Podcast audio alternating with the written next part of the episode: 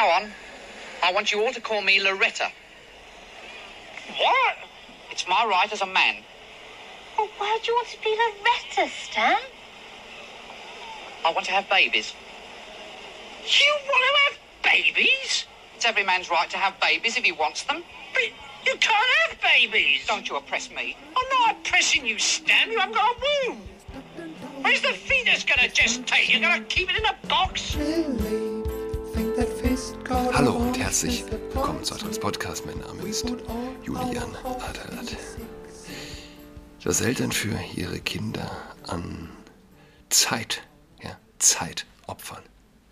Letztlich ist jedes Opfer Zeit. Es geht immer um Zeit. Hab seit Sonntag fiebernde Kinder um mich rum. Bin selbst ein bisschen angeschlagen und ja, ich habe denken müssen, Alleinerziehen. Alleinerziehen ist nicht möglich. Alleinerziehen und arbeiten. Meine ich, ja. Gibt's nicht, geht nicht. Geht nicht ohne die Hilfe anderer, zumindest. Und was uns der Sozialstaat hat vergessen lassen, ja eben genau das, dass es eben nicht geht ohne andere Menschen. Ich bin jetzt nicht alleinerziehend, aber ich muss, ich muss da so dran denken. Ne? Es ist so unfassbar viel zu tun, wenn du Kinder hast, wenn du kranke Kinder hast, wenn du gesunde Kinder hast. Ja? Und dann noch einen Job zu haben, es ist nicht möglich, das alleine zu wuppen. Es ist schlicht und ergreifend nicht möglich. Aber das wollte eigentlich, sollte eigentlich gar nicht mein Thema sein. Ich habe auf der Seite von Alexander Wallasch einen äh, interessanten Beitrag gefunden von Gaia Luise von Hof. Und äh, sie schreibt, sie hätte dabei fast verpasst, Zitat jetzt zitiere, dass man manchmal doch ganz genau hinhören muss und ganz wie nebenbei im Nebensatz Ungeheuerlichkeiten verkündet werden. Der Titel, äh, der Artikel ist übertitelt mit übel verplappert SPD-Chefin äh, Esken am Sonntag bei Anne Will. Esken-Sprengstoff halt, schreibt sie, und solcher, der in normalen Zeiten Politiker Karrieren beenden könnte, Moderatoren Karrieren versenken, gar Regierungen stürzen oder Worst Case Systeme kippen. Nicht aber hier bei Anne Will. Wir wollen es dennoch dokumentieren. Die SPD-Parteivorsitzende Saskia Esken, Erfinderin des gesellschaftsspaltenden und denunziatorischen Begriffs Covidioten, spricht es aus. Wir haben auch interessante neue Ideen gemeinsam entwickelt, die wir gemeinsam auch umsetzen wollen, wollten und immer noch wollen. Und dann kamen die Krisen. So muss man ja eigentlich sagen. Wir starteten natürlich inmitten einer Krise, nämlich Corona, haben auch dort neue Ideen angewandt, damals mit der Impfkampagne, mit General Breuer oder auch mit 2G und 3G. Anwendungen, die eben vorher so nicht möglich gewesen wären und sind. Dann haben wir diesen Krieg dazu bekommen. Als wirklich große Aufgabe, große Krise und eben auch die Energieversorgungsproblematik. Und ich finde, wir können, wenn wir als Bilanz auf das vergangene Jahr oder die 13, 14 Monate blicken, ganz zufrieden sein mit dem, was wir erreicht haben. Corona-Impfpflicht-Hardlinerin Esken sprach schon früh, früher davon, dass der Impfstoff an Milliarden von Menschen getestet worden ist, sozusagen in einem großen Feldversuch auf der ganzen Welt, Zitat Esken. Ja. Indirekt bestätigt sie jetzt diese frühere Aussage und während andere sich verdünnisieren, weil immer mehr Schwernereien bekannt werden, will Esken ihre noch als Erfolge verkaufen. Unnötig zu erwähnen, es kam wieder kein Nachhaken dazu von der gebührenfinanzierten Fragefront.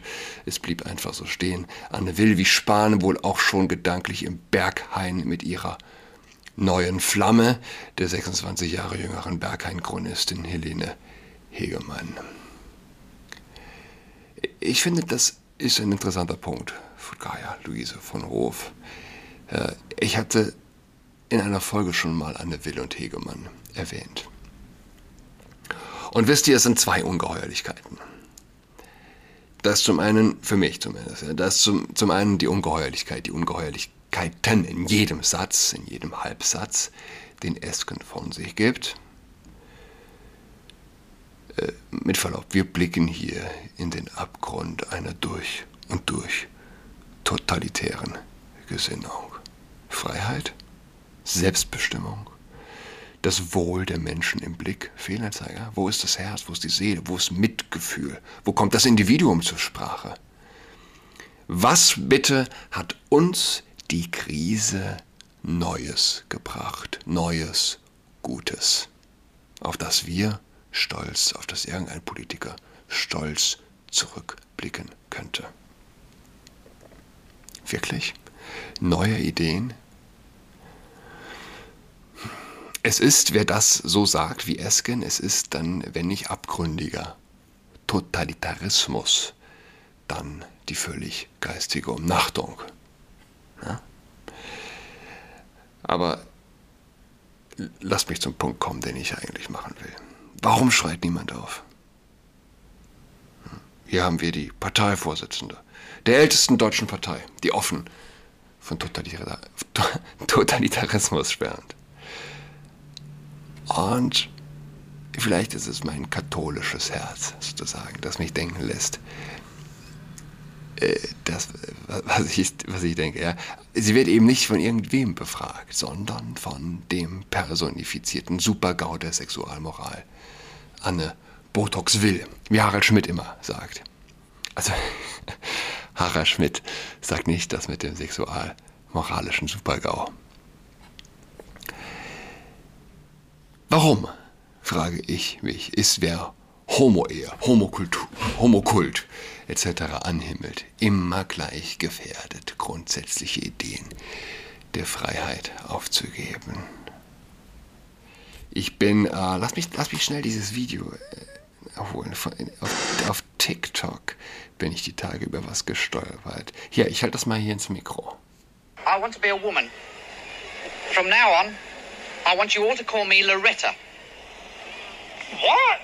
It's my right as a man. Well, why do you want to be Loretta, Stan? I want to have babies. You want to have babies? It's every man's right to have babies if he wants them. But you can't have babies. Don't you oppress me. I'm not oppressing you, Stan. You haven't got a womb. Where's the fetus gonna gestate? You're gonna keep it in a box? Here, I've got an idea. Suppose you agree that he can't actually have babies, not having a womb, which is nobody's fault, not even the Romans, but that he can have the right to have babies. Good idea, Judith. We shall fight the oppressors Okay, also, äh, wie, wie heißt das? Das Leben des Brian? for your Ja, right. von, von Monty Python. Jahre vor ihrer Zeit sozusagen äh, schreibt jemand über dieses Video. Der Mann sagt also, ich bin jetzt in Zukunft Loretta und ich will Babys haben. Und es ist mein Recht, Babys zu haben. Damals Satire. Damals Satire, liebe Freunde. Heute todernst gemeinte Realität. Ja. Was uns, was die Frage nach der Freiheit aufwirft. Freiheit entsteht letztlich nur an einem Ort, in der Familie. Hier fällt alles zusammen, was Freiheit ermöglicht. Hier ist ein Mann, dem eine Frau ihren Körper geschenkt hat, der er sich verschenkt hat. Und in dieser Verbindung ist neues Leben hervorgegangen, wofür beide fortan alles geben. Eine Frau gibt es schon neun Monate zuvor, bevor das Kind da ist. Und der Mann wird alles dafür tun, dass sein Kind überlebt in dieser Welt, die voller Gefahren ist. Was hat das jetzt mit Freiheit zu tun? Ja? Ähm, die Universitäten richten das Safe Spaces ein. Niemand soll Angst haben. Alle sollen einen sicheren Ort haben. Ja? Letztlich ist und bleibt uns allen aber nur ein Safe Space übrig und es gibt keinen anderen Safe Space als diesen, nämlich die Familie.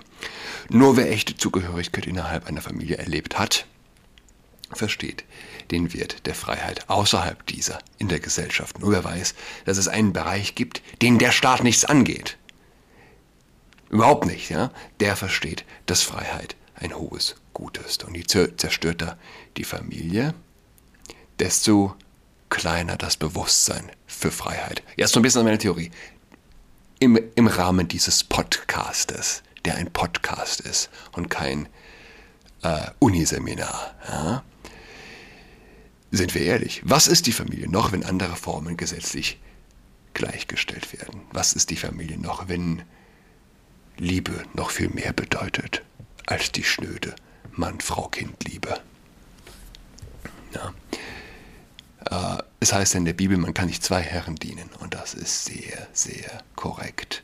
Niemand kann zwei Herren dienen. Niemand kann die Liebe zwischen Mann und Frau und anderen äh, und, und andere Formen sogenannter Liebe als gleich erachten. Es ist nicht möglich. Entweder du siehst das eine als wertiger oder das andere. Denn du kannst nicht zwei Herren dienen.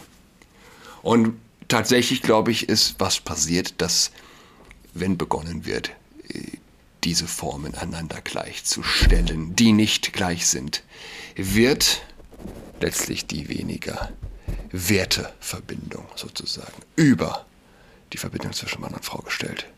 Jeder mit Augen im Kopf weiß, dass das so ist.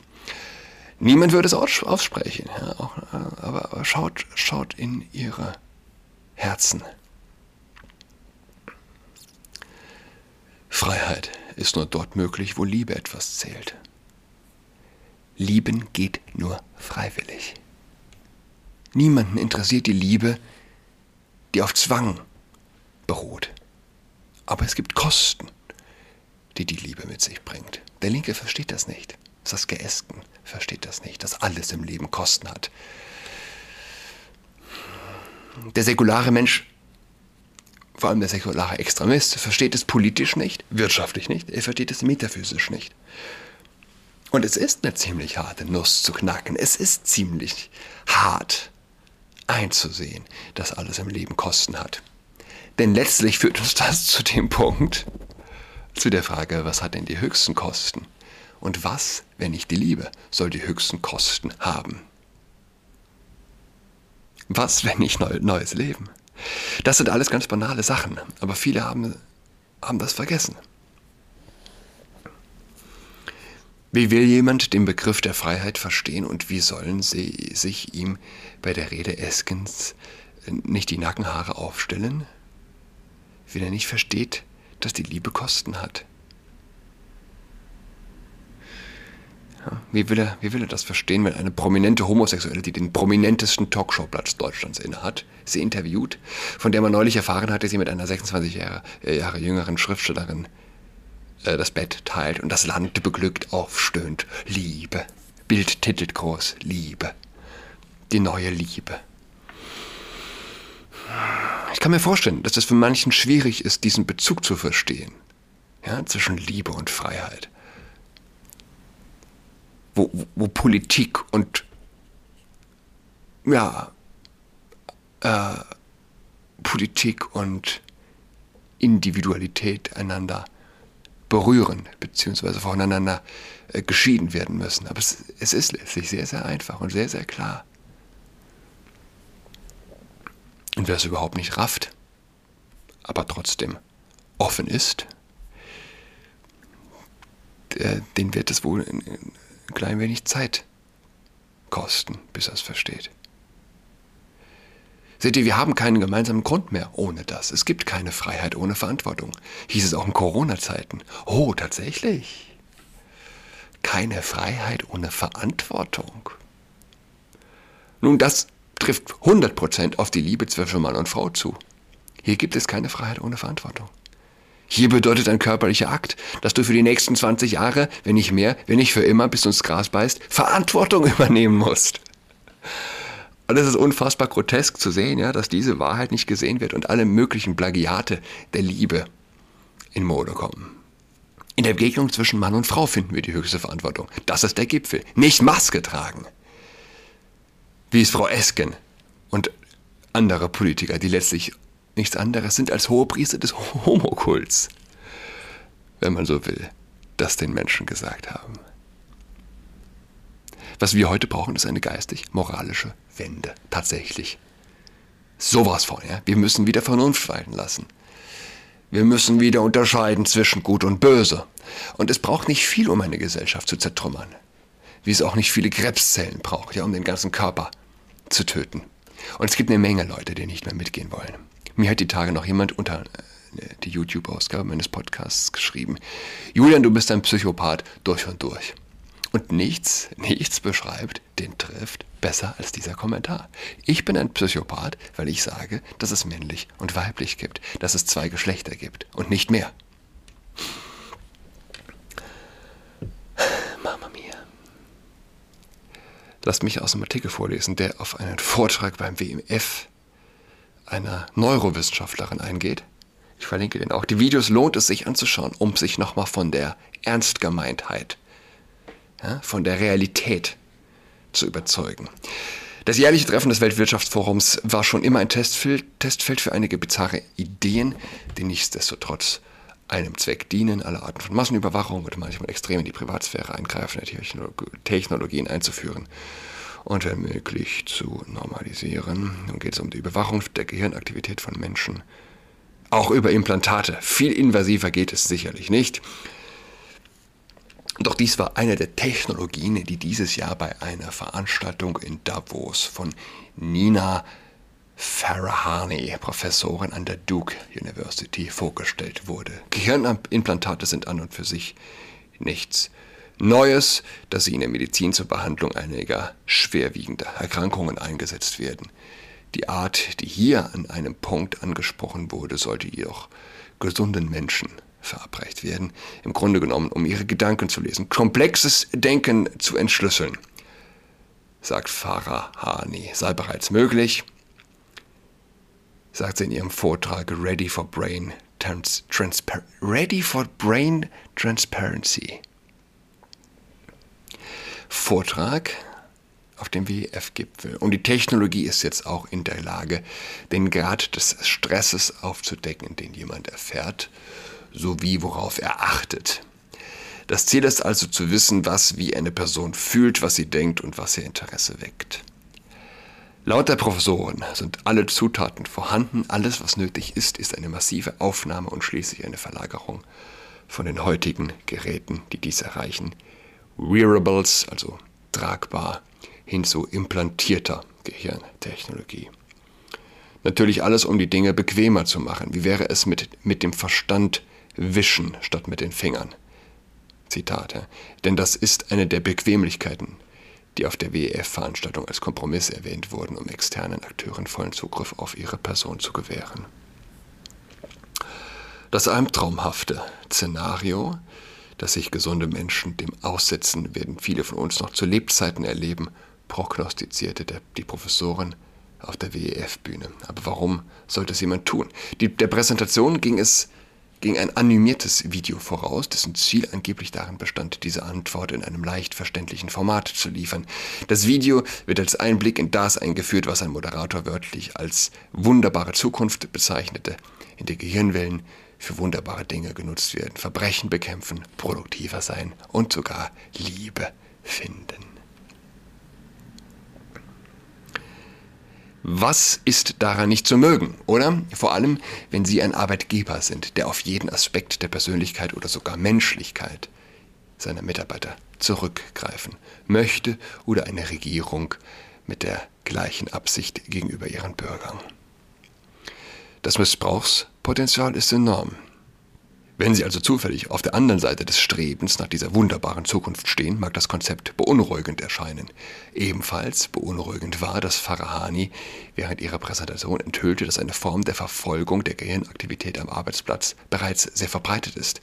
Genauer gesagt, so, der, so die Professorin, mehr als 5000 Unternehmen auf der ganzen Welt überwachen derzeit die Gehirne ihrer Mitarbeiter auf Ermüdungsgrade.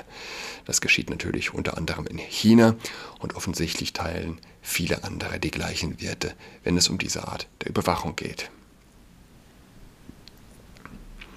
Wir erinnern uns an China, ja, und wie es zu Beginn der Pandemie hieß, nein, sowas wie in China wäre hier nicht möglich. Derzeit ist das, was laut Farahanis Vortrag zugänglich ist, möglich ist, emotionale Zustände, Gesichter, die man in seinem Kopf sieht, einfache Formen und Zahlen zu erkennen. Und diese Geräte können in mehreren Zwecken dienen. Ohrstöpsel, mit denen Sie beispielsweise auf Ihr Telefon oder Ihre Computerlautsprecher zugreifen, können auch mit EEG-Sensoren ausgestattet sein, die Gehirnströme erfassen.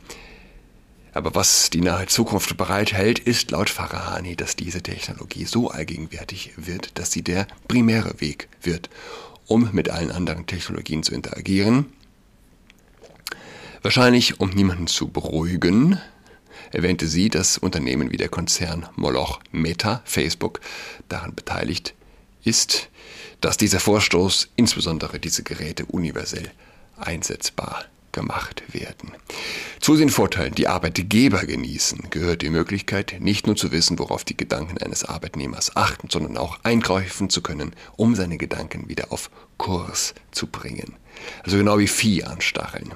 Ich denke, in einem Jahr werden wir weitgehend da sein, wo wir jetzt sind, aber mit viel besserer Formfaktor. Technologie, sagte Pfarrer Hani. Was bleibt uns? Glaube, Liebe, Hoffnung. Aber die Liebe ist die größte unter ihnen. Ich wünsche allen ein schönes Wochenende. Wir hören einander wieder nächste Woche am Dienstag. Bis dahin. Tschüss. She's got COVID-19, she's tucked in all alone. She is tucked in toweling with her socks on. She's got COVID-19, she's tucked in all alone. She is tucked in toweling with her socks on.